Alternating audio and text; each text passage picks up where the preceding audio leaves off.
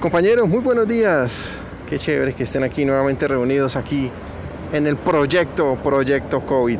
Es importante que todos estemos conectados con el tema de la bioseguridad. Me alegra bastante que estemos tomando este tema como una cultura de vida. Eso es lo más trascendental cuando comenzamos a implementar el plan de aplicación del protocolo sanitario en la obra, el PAPS.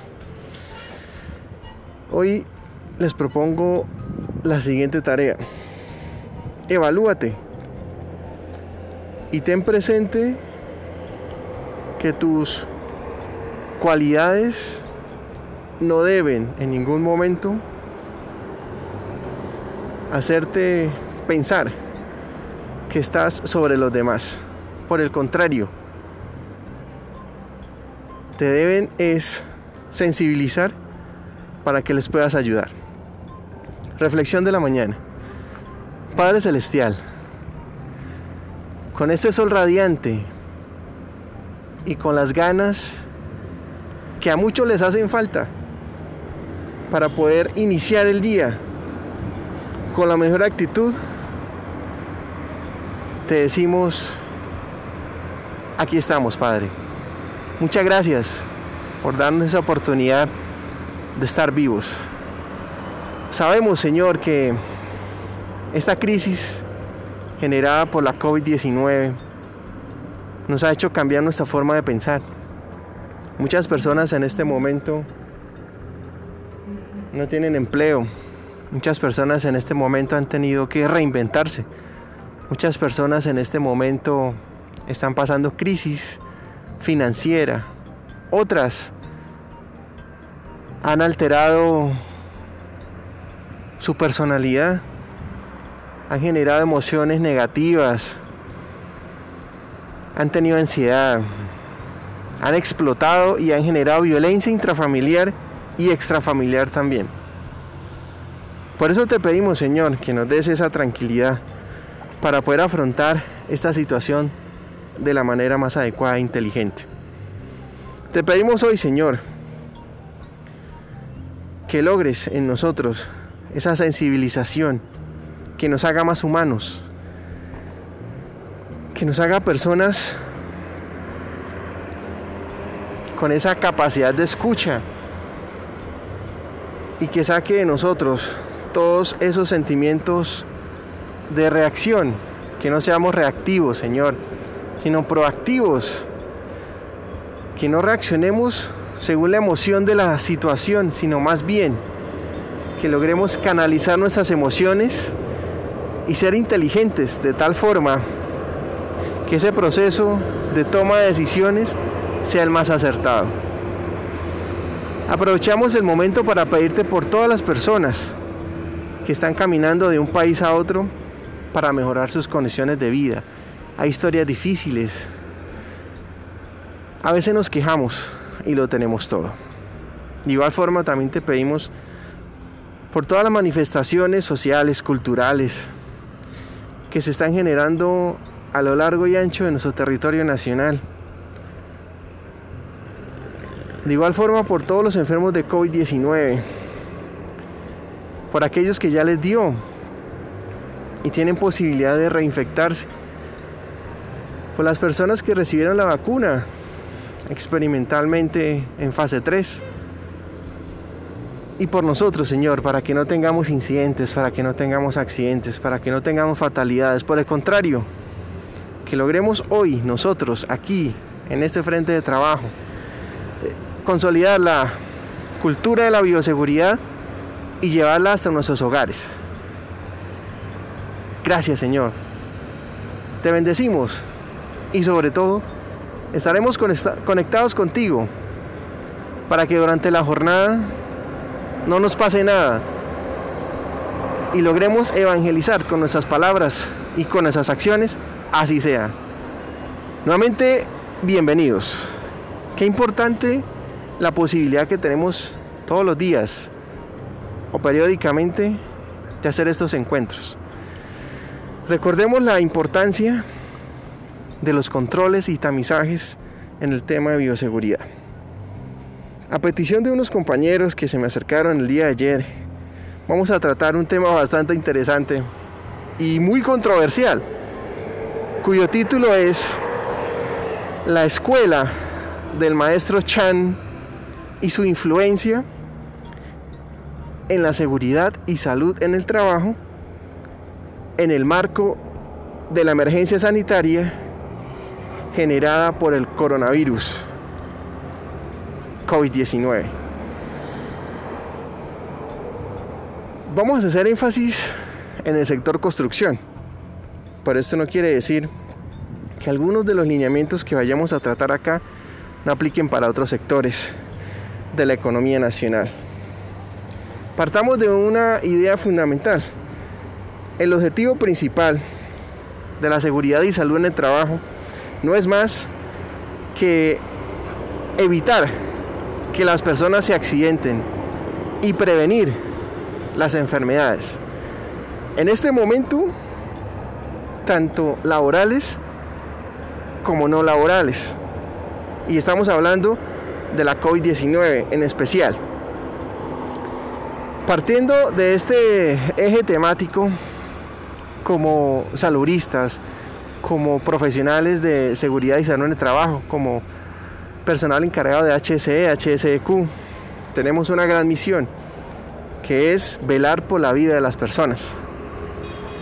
Y todo se centra en, en, este, en esta misiva, que no hayan fatalidades y que logren llegar todos nuestros compañeros de trabajo a sus hogares y compartir con sus familias.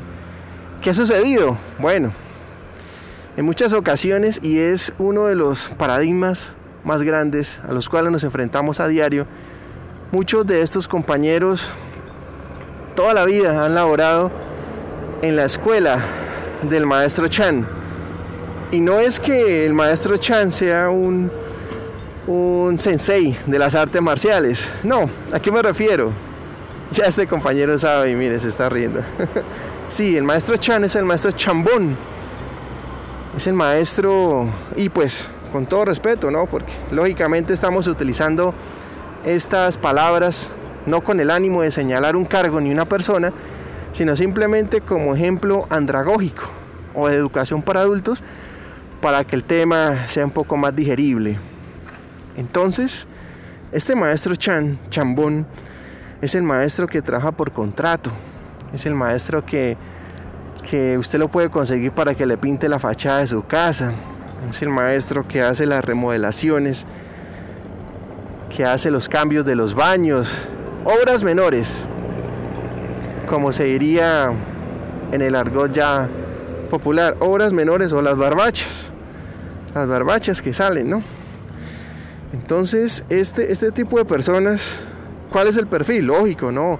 Hay que producir, hay que producir.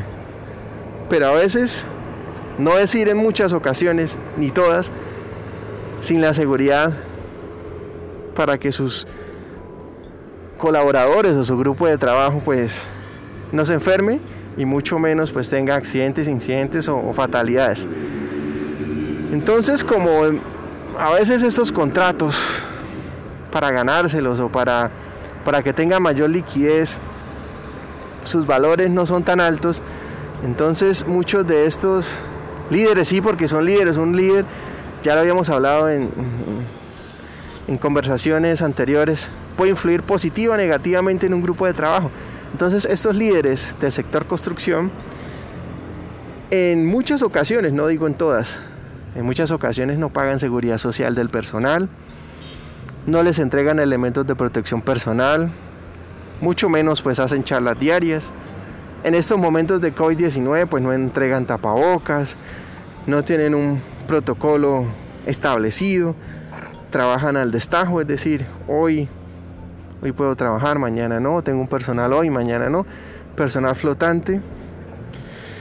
Si de pronto se requiere trabajo en alturas, pues sabemos que no van a utilizar andamios certificados, sino los andamios convencionales escaleras de madera.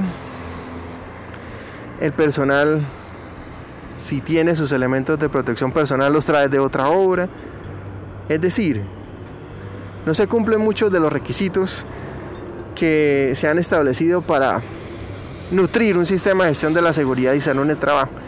Entonces, muchas de estas personas, a título personal, lo he vivido, llegan a contratos donde sí se entregan los elementos de protección, donde sí se, se paga la seguridad social y el choque cultural es bastante grande, es grandísimo. El bache de, de pasar de no tener a tener, para muchos es algo sorprendente. Y es allí donde nosotros como, como profesionales de seguridad y salud en el trabajo tenemos que hacer el debido empalme. Lógico, pues imagínese usted toda la vida con su Renault 4. Por ejemplo, ¿no? Es un ejemplo. Y pues tiene la posibilidad, se gana la lotería, o bueno, o se gana un Audi, o un Mercedes-Benz, por decir algo, un Volvo. Y le dicen, tome, a partir de ahora, este es su vehículo. Pues hombre, al principio, si no se sabe tener un control adecuado de las emociones, hasta podría pensar uno en independientemente, ¿no? Porque sabemos que ambos, ambos, ambos vehículos, diferentes marcas, sirven para lo mismo, para transportarse. Lo que estamos cambiando es el nivel de comodidad y también de exigencia de cada una de estas máquinas. Entonces, si la persona no sabe controlar sus emociones, hasta podría cambiar su forma de ver y de tratar a los demás, solo con el hecho de tener este vehículo. Ya que muchas de estas marcas lo que venden es eso, posicionamiento y estilos de vida. Entonces, extrapolemos eso al plano laboral. Esta escuela del maestro Chan entonces enseña a las personas como de pronto muchos dirían es una escuela bastante diríamos o antisegura, no, más bien poco segura, ¿sí? Y es allí donde el pensamiento de muchos puede llevar al accidente. Al no tener los controles establecidos, al no manejar los procedimientos, al no usar los elementos de protección, las probabilidades de que una persona se accidente o se enferme aumentan. Y ahora más con el COVID-19. Entonces, ¿cuál es la invitación, compañeros? La invitación es que este maestro Chan pues lógico, muchas de las realidades en nuestro país hacen que las personas tomen esta opción y más ahora donde las posibilidades laborales están arrancando a la velocidad del morrocoy. ¿Qué podemos hacer en este sentido? Ok, insisto, generar emociones positivas en las personas. Tuve la posibilidad en algún contrato en el cual laboré, en trabajar con, con comunidades indígenas, donde el tratamiento para que una persona se colocara el casco, las gafas, los guantes, se tuvo que realizar mediante procesos cognitivos y de educación continua. Lo mismo se podría aplicar para la escuela del maestro Chan. Entrar a chocar no es el objetivo. Imponer y más aún, con ego de por medio, lo único que genera es rechazo y lógicamente que las personas vean a ese profesional de SST como una piedra en el zapato. ¿Cuál es la invitación para el día de hoy entonces? La invitación es que hagamos un análisis de nuestro inconsciente colectivo, ese que tenemos y que estamos liderando en el área de seguridad y en el trabajo, de nuestros frentes. Analicemos esos comportamientos que se generan y que vienen heredados de la cultura del maestro Chan y saquémosle provecho, que es importante. Son retos que todos los días vamos a tener como profesionales de SST. Y lógico aquí, compañeros, ustedes que me están escuchando, Saben que saltar de una cultura a otra no es fácil.